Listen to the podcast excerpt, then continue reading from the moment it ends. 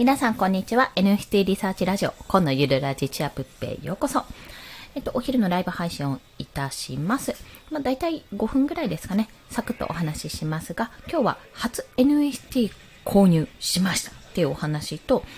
その、買った側ですね、コレクター側の気持ちっていうのが、もうこれは買わなきゃわからないっていうのを散々いろんな人がおっしゃっていたんですけど、そこの部分がね、分かった気がするっていうお話をしたいと思います。なので、まあ、これからちょっと買いたいな、買ってみようかなと思ってる方や、もしくは、あの、作ろうと思ってる側、クリエイター側の人ですね。そんな方にも、あ、なるほど、こういう風な感覚になるんだなってことをお伝えしたいと思います。で、まあ、初 NF、えー、まだ神々やな。初 NFT 購入ということで、えっと、今回私はオープンシーっていうあの通、通常とか一番有名な大きなプラットフォームでは買わなかったんですよ。実を言うと。まあ、あの、買おうと思えば買えたんですけど、あの、あれだったんです。まあ、一個オファーをかけてる、まあ、クリプト忍者ね、オファーをかけてるのはあるんですが、ちょっとですね、なんかまあ、お気に入りがなかったんです。言ってしまえば。あったとしても高いんです。基本的にそんな買えないよ、みたいなところがあったんで、まあ自分の、あれと一緒ですね。あの、お小遣いの範囲内で買えるものを買ってくださいと一緒なように、あの、お小遣いの範囲内で買えました。買い、買いました。で、今回はその OpenSea じゃなくて、えっと、出てこない。あ、 PancakeSwap ですね。あの、9月の末におそらく開催されたんですけども、あの、 DeFi っていう、分散型仮想通貨投資の部分、うん、ごめんなさい。私ね、 DeFi まだちゃんと理解が追いついてないんですけども、まあ、あの、一時期ね、あの、今の NFT の前に、あの、イケハヤさんが、あの、専門のメールマガを送っていたその DeFi。あれは、まあ、単純に、私の受け、う考えてる知識の中では、まあ、仮想通貨あります。一部の仮想通貨あります。それを担保にして、他の、えっ、ー、と、もうちょっと、何、新鋭の、まあ、新規の仮想通貨、えーに投資をするっていう印象かな？っていうものだと思うんですよ。ね、あ、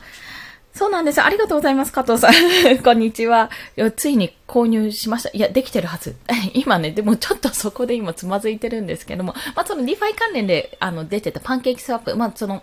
プラットフォームの一つですね。パンケーキスワップってところで NFT の、えっと、マーケットが立ち上がってたので、そこで購入をしました。で、おそらくね、おそらくですけど、多分まだ誰か他の人が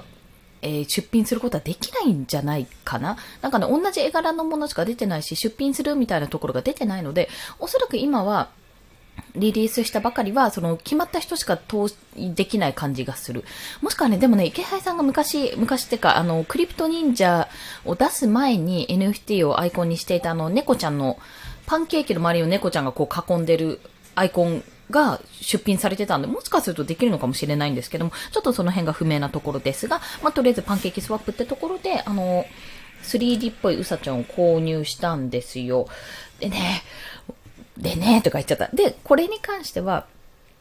えっと、ちなみに、あの、できます。できますっていうか何言ってんじゃって話なんですけども、あの、池原さんの DeFi の方の仮想通貨のメールマガジンに登録していたら、ちょっと後でツイッター流そうかなと思うんですけども、えー、登録したら出てきます。あの、ざっくり言うと仮想通貨の口座で、まあ、ビットコインを買って、そのビットコインを、え、バイナンスってところがあるんですよ。あの、口座の一つで。仮想通貨口座のバイナンスってところに行って、ビットコインと、えー BSC はバイナンスコインかな？それに変換するわけですね。で、それをさらに、パンケーキスワップの方に、まあ、メタマスクに持って行って繋げて、メタマスクってウォレットですね。財布のようなものです。財布のとこに口座から財布に引き落として、その財布からパンケーキスワップに持っていくって感じです。で、そこから、めんどくさいですね。いろいろ。そこから購入するって形で、まあ、サクッと変えたんですよ。で、購入できたのはいいんですが、その、えっ、ー、と、やり方というか、これアイコンにどうやってするのってとこなんですよ。え、普通に画像を保存してアイコンにすればいいのみたいな。今そこでつまずいてて、ちょっとなんか草みたいな。私草みたいな感じがします。別名で保存ですればいいのかなこれ。あ、お使いのデバイスに送信なのかな わかんないんですけど、まあ別名で保存してみるか。デスクトップに。あ、でも HTML になる。しかもなんかドル、パンケーキスワップドルみたいな感じで出てくる。えー、面白い。まあそんな感じでですね、まあで、あの、無事に変えたよっていうお話でございます。で、あの、NFT を購入できたので、これからアイコンを変えてこんな風なの作った、あ、作ったじゃない、買ったよっていうのをやろうと思うんですけども、まあそれはさておき、あの、買った人にね、分かった。これね、分かったんですよ。他のも欲しくなる っていう、そう、他のも欲しくなる心理っていうのは、なんて言ったらいいんでしょうかね。まずね、迷うんですよ、買うのに。どれと、えー、これも可愛いし、これも可愛いし、いいなって、同じコレクションなんですよ。同じようなコレクションでいろんな種類があるんですけど、あ、これとこれ欲しいなっていう風になるんですよ。で、それを買ったら、なんか次はこれも欲しくなる。あ、これも、これもいいなって形になる。なります。これは。しょうがない。で、そういうコレクター魂をくすぐるような作品を作ればいいんだなってことを正直思ったんです。で、私の今回の心理としてちょっと記録用にも残しておくんですけども、まあ、自分の買える範囲だったと、まあそんなに高価格じゃない、手が伸ばせないものではないっていうところかといって、まあ、と言っても、あの、1000円とか2000円とかじゃなくて、まあ、普通に万ぐらいはするわけですよね。そんなのあったら普通に服とか大量に買えるわっていうようなぐらいにあるわけですよね。感覚として。でもなんかこの仮想通貨っていうもので、もうそれすらね、なんかすごい技術なのに対して、それに対してこれ唯一無二の NFT を買うっていうのが、やっぱりすごくね、こう、なんて言って達成感が生まれましたね。達成感。で、あの、正直ね、多分我に返ると、え、な、な、何してんだろう私みたいな感じになるんですけども、やっぱその、技術というか、なんかこれやってみたっていうところも楽しいし、まあ、いろいろ触ってみるのも楽しいし、あの、これなら買えるんだなって思う、そのコレクションできるなって思うところも楽しい。で、でもあわよくばやっぱり自分がこれいいなって、これなんか人気だしいいなって思うものが欲しくなる気持ちもわかる。そのために、あ、稼ごうって思う気持ちもわかりました。なので、結構ですね、そう思わせるにはどうしたらいいかって、まあそれ人それぞれで、あの人気のあるものはもちろんそうですし、人気のあるものはやっぱり欲しいってなるんですよ。それはそうなんです。で、あとは、私の場合はですよ、感覚としてはやっぱ可愛いかどうかだったんです。見てて可愛いなって、これアイコンにしたら可愛いなとか、あとかっこいいなとか、これ素敵だなって思う感覚によって、あの結構買う買われないっていうのがやっぱり出てくるので、そのうまさ、下手さというより、なんかそこに響くかどうかなんですよね。コンセプトとか、そういったものもあると思うんですよ。やっぱそこって普通の購入意欲と同じで、まあそれよりももっと多分ニッチな部分にはなってくると思うんですけども、私みたいな本当に一般的な人間だったら、あ、可愛いから買おうみたいな、ちょっと100均でこれ可愛いから買おうみたいな感覚で安いものだったらパッパパッパ買っちゃうってイメージ。で、高いものだと、やっぱりそれなりにブランド性があって、これを買ったらちょっと、あの、高いもの買ったっていうより、これ買ったら有名な、あ、有名なあの人のこれだ、みたいな感覚で買えたら嬉しいかなっていうのは正直ありますね。うん。なので、あの、ちょっと考えたんですけど、えーと、自分で作るじゃないですか。で、最初はやっぱり無名の人は安く売って、どんどんどんどんこう二次流通でどんどん高値でやってもらって、まあ、人気になっていく、認知度を広げていくっていうのが、まあ、一番早い流れなんじゃないかっていうところなんですけども、うん、それはもちろんそうだと思うんですよ。で、やっぱりその、大事なのが、いきなり高くはまあ売れないと思う。もしくは、いきなり高くで誰かが、本当にたまたま誰かがオファーかけて買ってくれたら、まあ、この有名なこの人が買ってくれたものみたいな感じでバッと広まると思うんですね。なので、一つ、もしどっかで皆さんがつてがあるとしたら、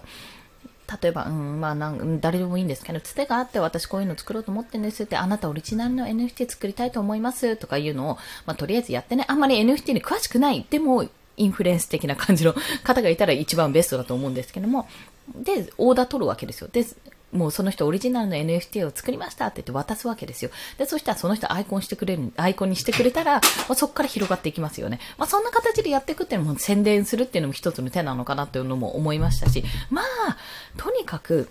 とにかく人は買いたいけど、やっぱり買えないっていう事実もあり、まあ、買うまでに、いろんな手順が必要なので、それでやっぱり諦める人が多い。でもその手順すら、あ、これめちゃめちゃ新しい技術だな、テクノロジーだな、面白いなって思えて乗り越えていく人はやっぱりね、ちょっと変態的な部分もあるんだなと。そういったことですね。なので、まあそんな変態的な部分を持った方々の心に響くような作品、私もちょっともうちょっと、あの、今練り直し最中でございますが、いろいろフィードバックをいただいたので、そちらをやってる最中ですが、まあ、それを作っていこうなっていう形で思いましたというお話です。とにかく、購入したの、購入するまでは、まあ、とりあえず、アカウントを作るまでがまず一つの課題というか、難題？難題というか一つの壁ですね。一つのハードルとしてあるので、そこを済んだらね、まあ、あの、パンケーキスワップの方に関しては、割とすぐ買いました。うん。あの、ちょっとね、ちょっと言うと、ちょっとごめんなさい、あの、頑張ったこと話していいですか？あの、何を頑張ったかって、あの、た、多分ですけど、バイナンスコインっていうか、まあ仮想通貨って、要は、価値がこう、一喜一憂じゃないですけど、こう、秒ごとに変わっていくじゃないですか。で、私ね、ギリギリ買えなかったんですよ。なんか、1、0.001バイナンスコインぐらい 足りなくて買えなかったんですけど、ああ、もうでも買えないんだ、でもこれ以上下がないみたいな感じで、ずっとどうしようどうしようって思ってたら、一瞬下がった時があって、それカチってやって、はい、確定確定確定みたいな感じで押したら買えたんですね。っていうところもあって、その価格が変動するっていう楽しさももしかするとあるかもしれない。あの仮想通貨あるあるなのかもしれないんですけど、そんな感じで、やっぱり本当に買いたいって思う人は、やっぱ早押しをする人もいるかもしれないし、まあ、池早さんのところみたいにオファーをかけて、あの、どんな人にしようかなって選んでくれる人もいるかもしれないし、まあそんな感じでね、本当にこの市場すごい面白いことになってるので、まあなんか、あ、こんな風なこと起こってんだなとか、買ったらこんな気持ちになるんだなっていうのをぜひちょっと共有したいなと思い、今日は連絡させていただきました。そしてオープンシーでも買いたい。なかなかね、ちょっと欲しいものが見当たらないんですけども、というか、あったとしても全然買えないので、イーサリアムをね、ちょっと買い足す？てか稼ぎます？本当あの、パンケーキ焼きながら稼いでいこうと思った、そんな次第でございました。はい。まあ、そんな感じでですね、今日は NFT を購入したっていうお話と、まあ、あの、 OpenSea、いわゆる一番有名なプラットフォームの OpenSea じゃなくて、 PancakeSwap の方で購入したってお話と、これのをアイコンにどうやってするのかが未だによく分かってないっていうお話と、分かってないんかいっていう話ですけど、もう分かったらまた連絡します。そして、あの、コレクターは1個買うと、その他も欲しくなるってことが分かったっていうお話をさせていただきました。でね、余談でなんか言おうと思ったことがあったんですけど、ちょっとすっかり忘れてしまった。あ、思い出した。朝にオープンシーでオファーができないって、なんか全然イーサリアム交換できないんだけど、で WETH の交換できないっていう話をしていたんですよ。あ、これ解決しました。ツイートでもしたんですが、あの、これから買う人に助念のため言おうと思って。えっと、メタマスクで、メタマスクっていろんなあの、私はバイナンスも使ってるので、そことつなげるために BSC っていうネットワークともつなげたり、もしくは、あの、イーサリアムのネットワークにもつなげたりするんです。要は、ウォレットの、で、メタバスクの中のウォレットの中にいろんな通貨が入ってるわけなんですよ。いろんな通貨を入れると思えば入れられるわけです。ビットコインだったり、それこそイーサリアムだったり、まあ、それはあの、チェーンごとというか、まあ、ちょっとリンク貼る先がそれぞれあるんですね。で、それをえっ、ー、と、イーサリアム側に戻してなくて、ビットコイン側のままにずっとしてたので交換できなかったんです。そこをイーサリアム側に直したらできました。すんなりできました。ということをご報告させていただきました。はい。なんかね、めんどくさいんですよ。オファーかけるのに、この WETH っていうのに変えなきゃいけない。変換しなきゃいけない。で、これは10日交換、あの、イーサリアムですね。ETH と10日交換できるけど、手数料がかかるんですよ、確か。で、めんどくさいっていうところがあったので、まあ、手数料も変動しているので、その辺をね、ちょっと垣間見ながらやっていこうかなという、そんなようなお話をさせていただきました。それでは今日もお聴きくださりありがとうございました。午後も頑張っていきましょう。コンでした。では、また。